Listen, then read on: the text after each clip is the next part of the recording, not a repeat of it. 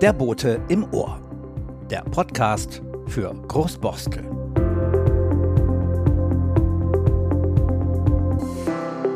Ein frohes neues Jahr erstmal an alle Großborstlerinnen und Großborstler, die den Boten jetzt im Ohr haben. Wir freuen uns natürlich auch im Jahr 2023 auf die Begegnungen mit euch und Ihnen, auf anregende und unterhaltsame Begegnungen mit Menschen, ihren Initiativen und Projekten und ihren Talenten. Wir freuen uns auf die Geschichten aus unserem großartigen Dorf. Es liegt ja nun wirklich einiges an in diesem Jahr. Also lasst uns durchstarten.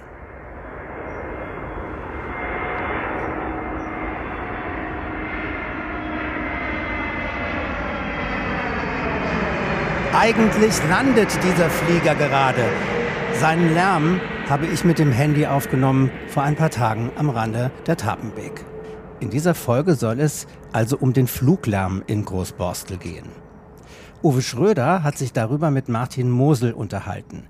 Der kennt sich damit aus.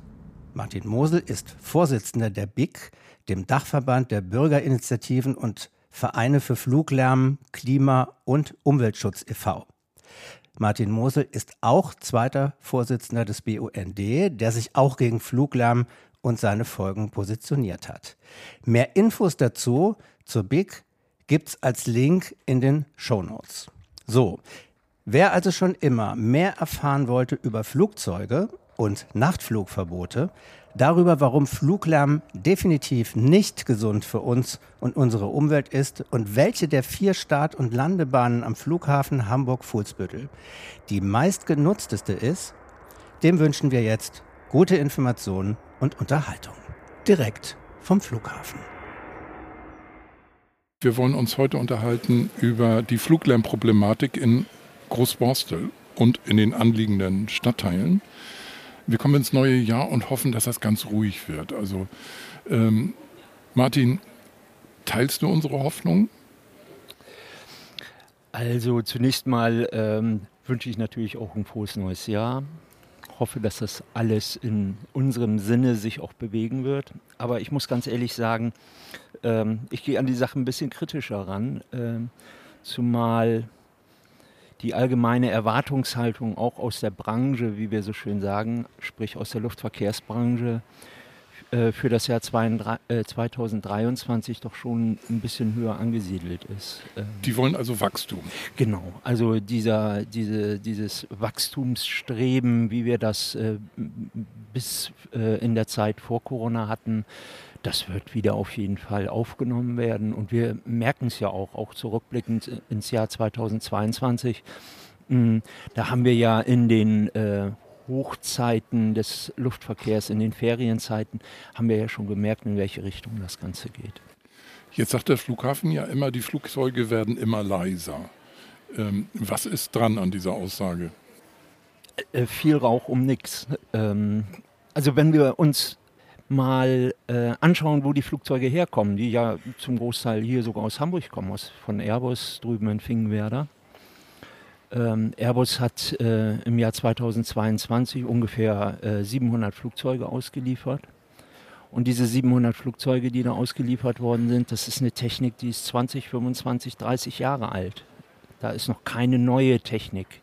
Es wird zwar immer davon gesprochen, es gibt Flugzeugtypen Neo, die dann in ihrem äh, Kerosinverbrauch im Wesentlichen äh, bis zu 15 Prozent äh, weniger Verbrauch haben. Äh, an der Lärmstelle passiert aber nichts und das liest sich ja auch an den Messstellen eigentlich ab. Also der Flughafen hat Messstellen. Wie viele Messstellen? Genau, der Flughafen ist gesetzlich verpflichtet, ähm, ein äh, Messstellennetz äh, zu betreiben, hat da äh, 13 äh, äh, Fluglärmmessstellen verteilt rund um den Hamburger Flughafen, teilweise weit ins Hinterland, in äh, Quickborn, in Haslo, also im Schleswig-Holsteinischen, in Stormann. auf der niedersächsischen Seite weniger, auf der anderen Seite der Elbe. Und natürlich im, im Hamburg äh, rundherum, überall in den Stadtteilen äh, stehen verschiedentliche Messstellen, äh, hauptsächlich in den An- und Abflugschneisen. Und ähm, diese Messstellenwerte stehen auch ähm, öffentlich zur Verfügung. Sie können über die Flughafenseite abgerufen werden. Und wir schauen natürlich als äh, Initiativen, als äh, Aktivisten im, im, Bereich des Fluglärms regelmäßig uns diese Werte an. Ähm, und daraus ist einfach ablesbar, dass wir keine großartigen Veränderungen, nehmen wir jetzt mal eben die ähm, Corona-Delle außen vor, dass wir eben keine großen Veränderungen haben, sondern umgekehrt, dass es tatsächlich lauter geworden ist und gerade in den neuralgischen Zeiten der Nacht lauter geworden Jetzt ging ja durch die Presse, dass die Verspätungen äh, deutlich zugenommen haben, also im Verhältnis.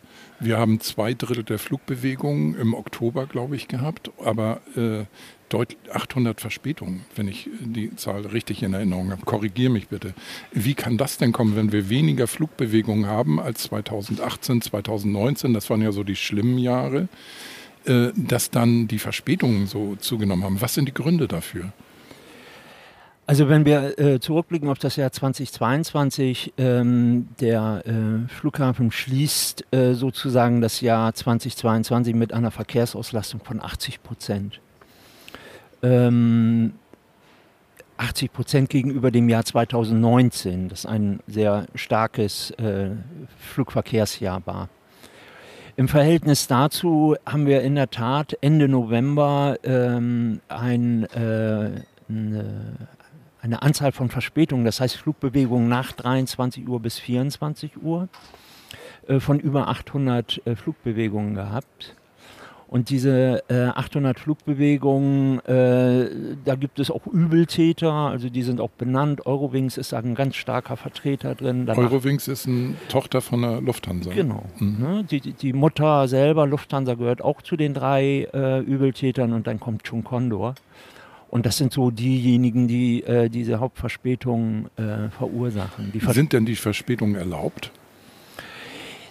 Das ist ein Thema, da kann man äh, drüber wirklich streiten. Wir streiten gerne darum, weil ähm, in Hamburg gibt es am Flughafen eine Verspätungsregelung und im Rahmen dieser Verspätungsregelung ähm, ist es möglich, dass ähm, zwischen 23 und 24 Uhr geplante Flugbewegungen, die bis zu einer Zeit vor 23 Uhr geplant waren, äh, bis 24 Uhr ausnahmsweise abgewickelt werden können, ohne dass es einer gesonderten Erlaubnis bedarf.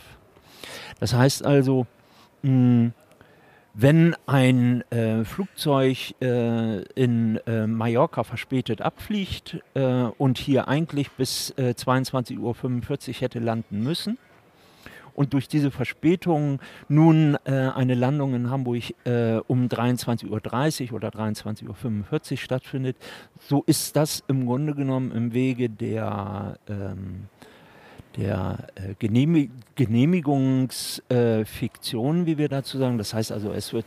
Die Vorabgenehmigung. Genau, es gibt eine Vorabgenehmigung, es wird ähm, kann dieser Flieger dann eben äh, hier in Hamburg auch nach 23 Uhr starten und aktuell auch noch landen, äh, Entschuldigung, landen und aktuell auch noch starten.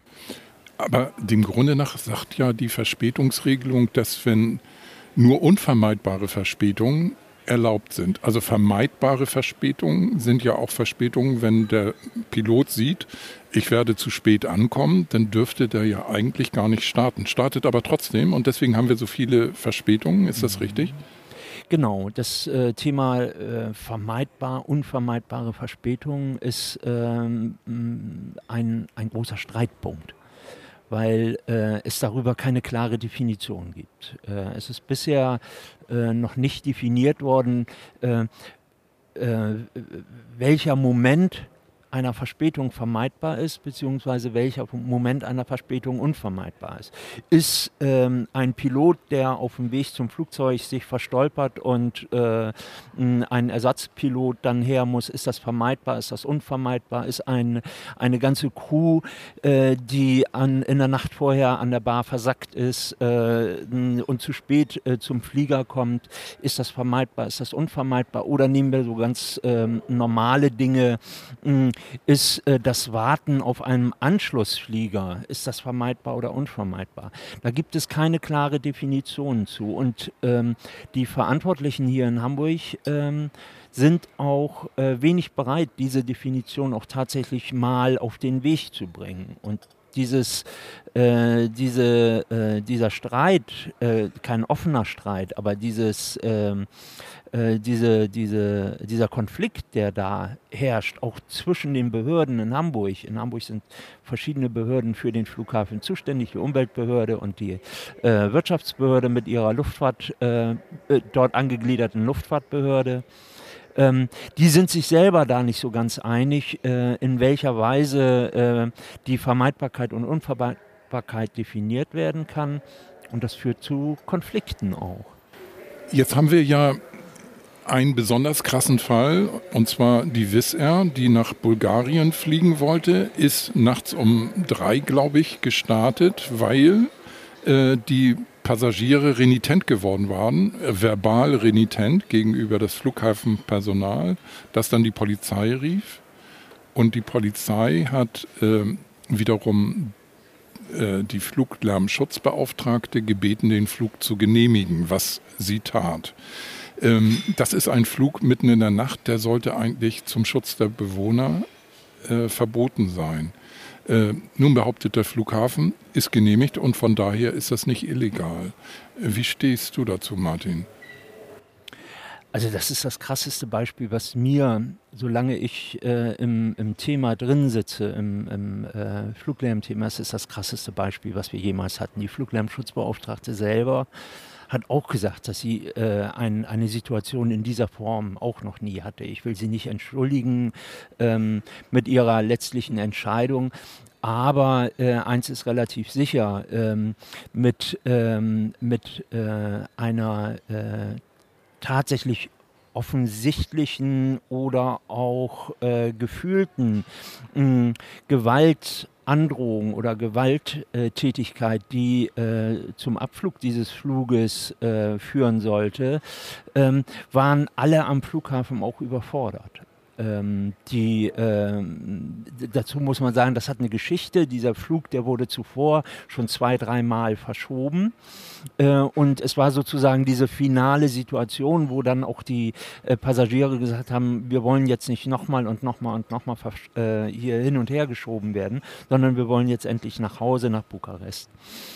Ähm, das hat also zu dieser völligen Ausnahmesituation geführt und ähm, die Fluglärmschutzbeauftragte hat, so hat sie später dann auch äh, berichtet, hat im Grunde genommen das Anliegen der Polizei auch falsch verstanden. Äh, die Polizei hat im Grunde genommen äh, oder ist auf sie zugekommen und hat gesagt, sie müssen das jetzt genehmigen, damit die wegkommen und damit wir hier nicht in eine weitere äh, Eskalation des, äh, der, der, Gewalt äh, geraten. Und die Fluglärmschutzbeauftragte sah sich sozusagen im, im Sinne der Amtshilfe äh, verpflichtet, dann tatsächlich eine Genehmigung, eine formale Genehmigung, zu der nur sie berechtigt ist, äh, auszusprechen. Äh, das geht natürlich überhaupt nicht. Ne? Also da muss man ganz ehrlich sagen, da sind äh, so viele Dinge fehlgelaufen, sowohl hier am Flughafen äh, wie in der Behörde, äh, wie bei der Polizei und in der gesamten Organisation dieses Fluges und vorrangig natürlich auch bei Wizz. Ähm, und ähm, das ist selbstverständlich ist so ein Flug mitten in der Nacht äh, um 3 Uhr äh, unter diesen Bedingungen auch nicht zulässig. Und hätten wir in irgendeiner Form äh, die Möglichkeit, da auch rechtlich äh, eine Überprüfung äh, vornehmen zu können, äh, würden wir das hätten oder hätten oder würden wir das mit Sicherheit auch machen. Diese Gelegenheit haben wir aber nicht. Also anerkanntermaßen sind ja Nachtflüge, zu denen also Flüge seit ab 22 Uhr zählen nach der gesetzlichen Regelung, also in der Zeit von 22 bis 6 Uhr, das äh, ist eigentlich ein Nachtflug, äh, sind die gesundheitsschädlich. Äh, die erzeugen ja eine Menge von Krankheiten, äh, Diabetes, Herz-Kreislauf-Beschwerden, Lungenkrankheiten und ganz besonders gravierend bei Kindern, die also mehr Schlaf brauchen als nur acht Stunden. Äh, und es ist doch letztlich eine Abwägung, dass man dieses Nachtflugverbot rigoros einhält. Denn wir haben ja andere Verbotsregeln im Straßenverkehr beispielsweise, die werden ja auch rigoros eingehalten. Also wenn einer zu schnell fährt in der Stadt mit Tempo 200 und sagt, das ging nicht anders, äh, es war unvermeidbar, dass ich so schnell fahre, äh, dann wird er bestraft, mit Recht, also weil das ja super gefährlich ist. In diesem Fall beim Fluglärm ist das ja so, dass sehr, sehr viele Anwohner von dem Lärm betroffen sind und Gesundheitsschäden erleiden. Das wissen wir mittlerweile. Warum tut die Politik nichts dagegen und äh, zieht das äh, stringent durch, dass äh, Regelverletzungen bestraft werden? Also zunächst einmal äh, in Deutschland haben wir ja äh, ein, ein eine gesetzlich definierte Nachtruhe. Und diese gesetzlich definierte Nachtruhe beginnt um 22 Uhr und endet um 6 Uhr morgens. Ähm, wir kennen das vielleicht äh, aus, aus der Vergangenheit auch aktuell, äh, wenn jemand äh, eine Party feiert und um, um 23.30 Uhr äh, noch laut Musik hört. Ähm, dann kommt schon mal die Polizei und äh, im äh, schlimmsten Fall nimmt die Polizei auch die Stereoanlage mit, damit keine Musik mehr stattfindet. Beim ähm, Fluglärm ist ähm, das Problem äh, nicht nur in Hamburg, auch an anderen Standorten, ähm, dass ähm, der Flughafen als solches ähm, im Rahmen seiner äh, Betriebsgenehmigung irgendwann einmal vor langer, langer Zeit definiert hat, dass äh, ein Flugverkehr um 22 Uhr nicht beendet werden darf, sondern aufgrund der äh, beendet werden kann darf ist ein anderer Begriff, beendet werden kann, weil einfach durch die Konnektivität des Flughafens äh, zu anderen ähm, Standorten, das heißt also die Verbindungsgewähr äh, äh, da hergestellt werden muss, muss der Flughafen halt auch die Möglichkeit haben, äh, nach 22 Uhr zu fliegen und äh, die entsprechenden ähm, ähm, äh, Anschlussflüge zum Beispiel in Frankfurt oder an anderen Standorten zu erreichen. Nun ähm, hat die Politik im Rahmen eines großen großen Planfeststellungsverfahrens ähm, äh, abgewogen, ähm, in, in welcher Art und Weise der Schutz der Bevölkerung hergestellt werden kann, trotzdem die Nachtruhe gestört wird. Und dafür hat sie bestimmte Regeln aufgestellt. Dazu gehört eben die äh, von uns hier auch besprochene Verspätungsregelung, ähm, wo eben unter ganz bestimmten Bedingungen ein Flugverkehr auch in der Zeit bis 24 Uhr möglich ist. Es ist kein Regelflugverkehr, der da stattfindet. Und diese bestimmten Bedingungen, die dort ähm, äh, definiert worden sind, führen allerdings ähm, in der Auslegung äh, zu der Situation, ähm, dass es äh, durchaus Fluggesellschaften gibt, die äh, diesen, ähm, diesen Punkt ähm, sehr für sich auslegen ähm, und auch die Lücken, die, in der, die im Regelungsgehalt dieser Verspätungsregel äh, enthalten sind, ausnutzen, damit ein Flugverkehr bis 24 Uhr teilweise stattfindet. Wir selber haben schon den Vorwurf geäußert, dass der Flughafen still und heimlich sich eine weitere Betriebsstunde zugeholt hat, äh, nämlich in der Zeit von 23 bis 24 Uhr. Und der Flughafen selber sagt auch immer, mh, es würde ein Kompromiss äh, darstellen. Ein Kompromiss zwischen den Erfordernissen äh, des Luftverkehrs in Hamburg äh, und den Anforderungen auch der Gäste, der Passagiere an den Hamburger Flughafen äh, im Verhältnis zur Bevölkerung. Wer diesen Kompromiss allerdings ausgehandelt hat, das ist uns rätselhaft. Also wir als Betroffene sind mit Sicherheit keine Beteiligten innerhalb dieses Kompromisses gewesen. Wir haben ja sehr unterschiedliche Belastungen rund um den, äh, um den Flughafen. Also wenn wir die Verspätung angucken, dann sehen wir ja von 23 bis 24 Uhr finden so viele Flüge statt, dass also quasi ständig eine Unterbrechung der Nachtruhe entsteht. Ähm, gibt es da Regelungen, die äh, sagen, dass über die wenig beflogen, äh, wenig bewohnten Gebiete geflogen werden muss? Genau. Also äh, ich hatte ja eingangs äh, schon mal von der Planfeststellung äh, gesprochen und äh, hatte ja dargestellt, dass es bestimmte Regelungen gibt. Dazu gehört die Verspätungsregelung, aber es gibt auch noch eine weitere Regelung. Äh, das ist die sogenannte Bahnbenutzungsregel. Bahnbenutzung heißt nicht, man soll die Bahn benutzen, also die Deutsche Bahn, sondern die genau. Piloten soll bestimmte Start- und Landebahnen benutzen. Genau, richtig. Ne? Also am Hamburger Flughafen haben wir ähm, eigentlich muss ich sagen, eigentlich vier Flugrichtungen, vier Flugbahnen, äh, die äh, zur Verfügung stehen. Äh, und diese vier Bahnen müssen natürlich in einem gewissen äh, Verhältnis, verkehrlichen Verhältnis, meteorologischen Verhältnissen und dergleichen mehr, äh, unterliegen die natürlich einer, einer Benutzung. Und damit dieses nicht wild stattfindet, hat sich irgendein schlauer Mensch vor langer, langer Zeit mal ausgedacht, wie denn diese Bahnen zu benutzen sind. Da gibt es eine, eine ähm, Besonderheit drin, ähm, aufgrund dessen, äh, dass der Flughafen, auch das müssen wir immer wieder verinnerlichen, ist, der, der Hamburger Flughafen liegt mitten in der Stadt. Und äh, in seiner Benutzung dieses Flughafens ähm, belastet er die Stadt an den, durch, durch den Flugverkehr, durch Staaten, durch das Landen, die über dicht besiedelte Gebiete äh, Hamburgs ähm, äh, hinweg stattfinden. Ähm, und äh, damit diese Belastungen nicht zu viel werden und ich nehme mal das Wort gerechte Verteilung. Da müssen wir nochmal gleich ein bisschen genauer drüber sprechen. Damit eine Verteilung dieser Flugbewegung über der Stadt äh, stattfindet, ähm, wurde eine Regel aufgestellt, äh, nach der äh, diese vier, eigentlich vier Bahnen äh, zu benutzen sind. Man könnte über Langenhorn fliegen, man könnte über Niendorf fliegen, man kann über Norderstedt fliegen und man kann über die Innenstadt fliegen. Das ist von der Bevölkerungszahl, die dann vom Flughafen, vom Fluglärm betroffen ist, sehr unterschiedlich. Also in Norderstedt wohnen die wenigsten Leute in der Startrichtung nach Norderstedt, obwohl die natürlich auch betroffen sind. Und Richtung Innenstadt und Barmbek, Alsterdorf, wohnen extrem viele Leute.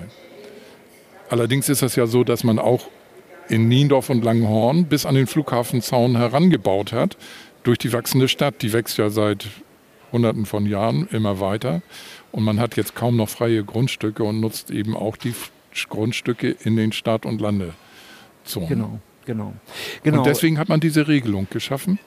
Unter anderem, ja, natürlich. Man, man, man ähm, die Europäische Union oder die EU hat ja eine, eine äh, Richtlinie, eine Lärmrichtlinie, das ist diese EU-Umgebungslärmrichtlinie.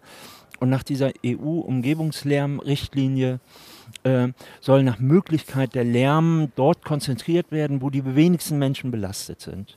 Und dieses äh, zur Grundlage mh, ähm, ist auch, oder dieser, diese, diese Regel äh, diese Richtlinie, diese Umgebungslärmrichtlinie hat auch ihre Grundlage in, den, äh, in der Bahnbenutzungsregel hier in Hamburg.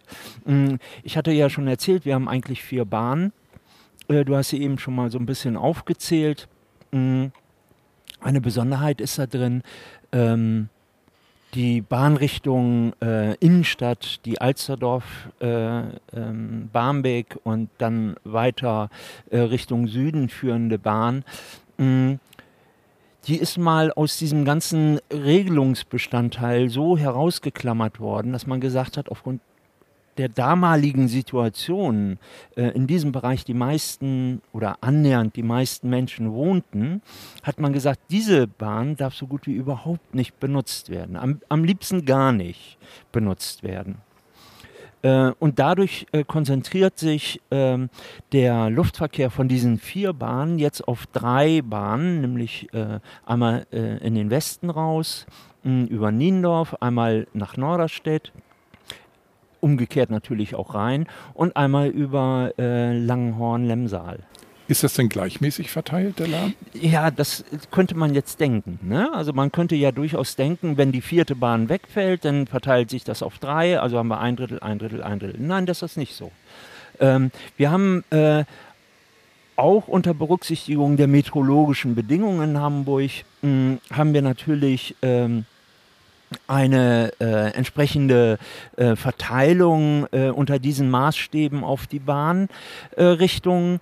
Äh, und äh, die Gleichmäßigkeit ergibt sich da nicht. Ne? Also da ist dann aufgrund der Windverhältnisse und natürlich auch aufgrund des Regelungsbestandteils in dieser Bahnbenutzungsregel äh, gibt es unterschiedliche Verteilungen, äh, so dass wir ähm, nach äh, Norderstedt hinaus zum Beispiel in der Gesamtheit des, des, Flugverkehrs, das heißt Start und Landung, rund 60 Prozent an, an Flugverbindungen haben, die dort äh, stattfinden.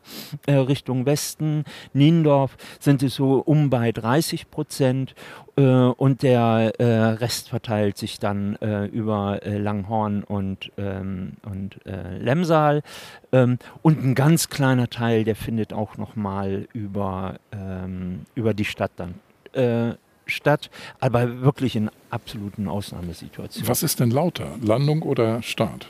Ja, auch darüber streiten sich die Geister. Also gefühlt wissen wir, dass, äh, die, äh, dass der Staat natürlich äh, durch seine Kraft und die Energie, die äh, zum Abheben dieses Flugzeugs erforderlich ist, dass der natürlich lauter ist. Es gibt aber durchaus auch äh, Erhebungen, äh, wo wir gesehen haben, dass ähm, zum Beispiel ähm, Landungen der großen Kracher, die es gibt, äh, an den Messstellen deutlich äh, lauter sind als Staats. Aber das ist auch das ist teilweise eine meteorologische Frage, wie jeweils die Wolkendichten äh, dichten sind und äh, wie tief die hängen. Man kann aber ähm, äh, äh, über den Kamm scheren und sagen, selbstverständlich sind die Staats immer lauter als die Landung.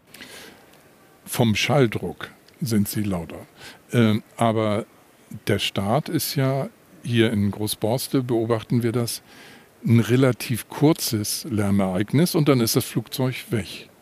Die Landung, äh, die vollzieht sich ja etwas länger, weil die Landebahn, also die Strecke, die das Flugzeug zurücklegen muss, ähm, sehr lange in einer bestimmten Richtung, in einem bestimmten Winkel äh, den Flughafen anfliegt. Ähm, und wir wissen aus äh, den Jahren 2017, als die Volkspetition gestartet wurde äh, gegen den Fluglärm für Nachts ist Ruhe, ähm, dass sich unglaublich viele Menschen beschwert haben, die auch sehr weit vom Flughafen entfernt wohnen ähm, zum Beispiel in den Elbvororten, aber auch in Duvenstedt, in Ahrensburg sogar, äh, die von Lärm betroffen waren. Äh, zwar nicht in diesem Schalldruck wie beim Start, aber eben doch sehr lange. Denn wenn die Flugzeuge in größerer Höhe einen Wohnort überfliegen, dann hört man sehr lange von dem Flugzeug etwas und kaum ist es weg, kommt schon das nächste. Also ist das eine Lärmbelastung, die im Dezibelbereich etwas niedriger liegt, aber vom Empfindungsbereich der, der äh, Anwohner äh, doch sehr störend wahrgenommen wird. Ja, genau. Also äh, du hast es gerade angesprochen, ähm, die Landung ist ein langer Prozess auch. Ne? Also der, der Landevorgang, äh, der findet teilweise 10, 15, 20 Kilometer äh, entfernt vom Aufsetzpunkt am Flughafen äh, bereits statt.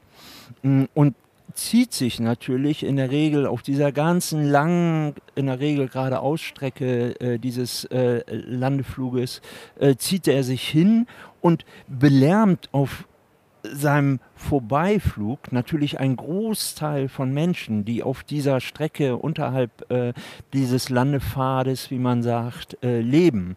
Und je niedriger der Flieger kommt, er will ja landen, das heißt also, er äh, hat natürlich eine, eine regelhafte Sinkleistung. Je niedriger er kommt, äh, desto intensiver wird natürlich das Lärmereignis auch langgezogen. Und je niedriger er kommt, zieht sich der Lärm auch tatsächlich über eine ganz lange Strecke hin. Und wenn er an dir vorbei ist, dann ist das nicht digital aus, sondern du hörst ihn weiter und wir dürfen ja nicht die Frequenzen auch vergessen, die der Flugverkehr hat. Der eine Flieger ist vorbei und der nächste, der kommt schon im Hintergrund. Das heißt also, wir haben ein ständig rollendes äh, Flug, ein äh, ständig rollende Fluglärmereignis äh, und Belastung, äh, die uns äh, tatsächlich äh, zu dieser Situation der Belastung dann auch führen. Jetzt ist das Lärmempfinden, das haben wir in Großborstel erfahren, ja recht unterschiedlich. Es gibt äh, Stadtteilbereiche, die nicht so stark vom Fluglärm betroffen sind, nur gelegentlich. Meinetwegen, wenn ein Airbus-Flieger rüberfliegt, der dann sehr laut ist. Äh, und es gibt Bereiche, die ständig vom Fluglärm belastet sind. Es gibt Anwohner, die sind extrem genervt vom Fluglärm. Also insbesondere natürlich, wenn sie nah dran wohnen an der Abflugzone. Und es gibt Anwohner, die sagen, man gewöhnt sich an den Lärm. Also ähm, was ist deine Erfahrung mit solchen Aussagen? Man gewöhnt sich an den Lärm. Sehr schön. Also überhaupt nicht. Es ist äh, fatal, äh, als Mensch zu sagen, ich gewöhne mich an Fluglärm. Du kannst dich an Fluglärm nicht gewöhnen. Äh, Fluglärm wirkt äh, in, oder Lärm allgemein, das kann man nicht mal auf Fluglärm äh, beschränken, sondern Lärm allgemein wirkt ja auf den Menschen äh, nicht nur in der Form, dass er störend am Ohr ist. In der Tat kann es Menschen geben, die, deren Hörleistung zunehmend verfällt und die im Grunde genommen tatsächlich den Lärm hörbar nicht mehr wahrnehmen. Aber der Lärm wirkt ja auch auf, den, auf die Psyche des Menschen, auf, die, auf, äh, auf, die, äh, auf, das, äh, gesamte, auf den gesamten Organismus. Mm, es gibt auch Menschen, die sagen, Nachtfluglärm stört mich nicht, weil ich nicht aufwache, ich schlafe durch. Äh, das glauben die Menschen. Ähm, ein, äh, Studien haben ja dargelegt und nachgewiesen, äh, dass auch ein schlafender Mensch in der Nacht ständige Aufwachreaktionen hat. Auch Stresshormone ausstößt, ne? Ja. Genau. Und durch diese Aufwachreaktionen auch entsprechende Stresshormone ausstößt, äh, die sehr schädlich sind. Er wacht nicht auf im klassischen Sinne, aber er hat diese Aufwachreaktionen und das ist das Gefährliche daran. Und ähm, ich denke, das ist auch genau das Problem, was wir äh, was sich in dieser innerstädtischen Lage des Flughafens kapriziert, dass wir tatsächlich äh, rund um den Flughafen Menschen haben, äh, die verschiedenen Belastungs... Ähm, äh, Maximas auch ausgesetzt äh, ähm, äh, sind. Äh, du hast schon äh, eben erzählt, mh, es gibt Menschen, die leben nur in der Anflugschneise oder nur in der Startschneise.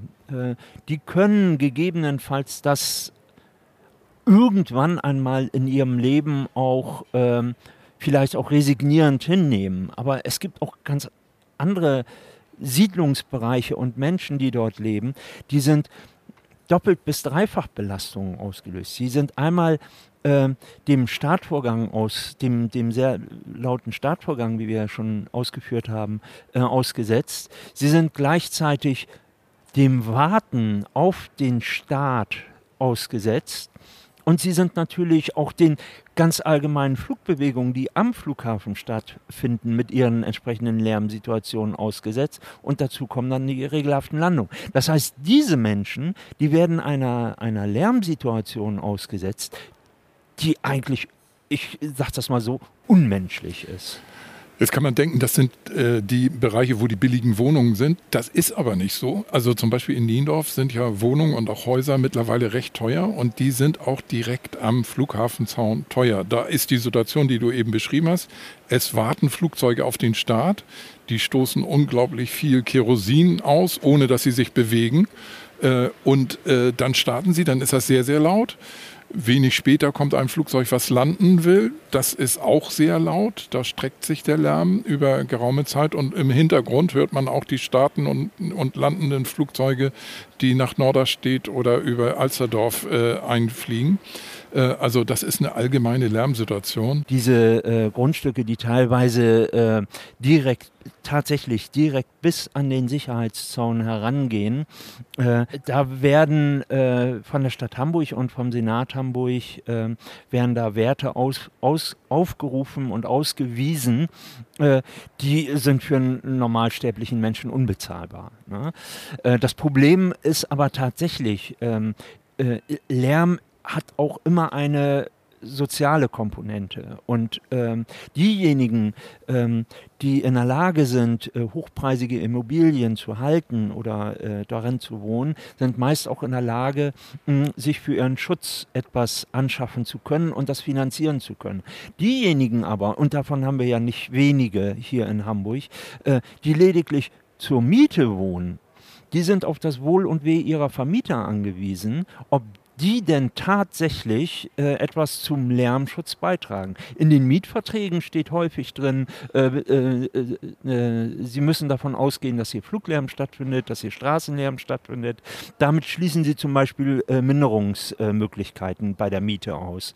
Ähm, gleichzeitig äh, ist der Mieter aber eben nicht selber in der Lage, für den Lärmschutz selber etwas aufzubringen. Vielleicht sollte er sich dann politisch engagieren gegen den Fluglärm. Was gibt es da für Möglichkeiten? Genau.